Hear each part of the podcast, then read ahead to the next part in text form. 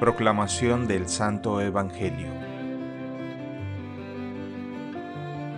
En aquel tiempo Jesús dijo a la gente, Nadie puede venir a mí si no lo atrae el Padre que me envió, y yo lo resucitaré en el último día.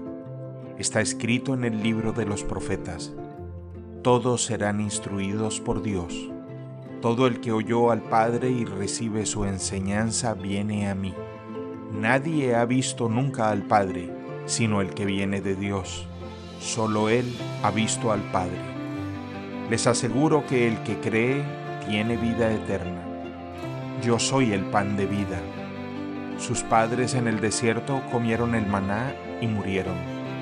Pero este es el pan que desciende del cielo, para que aquel que lo coma no muera. Yo soy el pan vivo bajado del cielo. El que come de este pan vivirá eternamente, y el pan que yo daré es mi carne para la vida del mundo.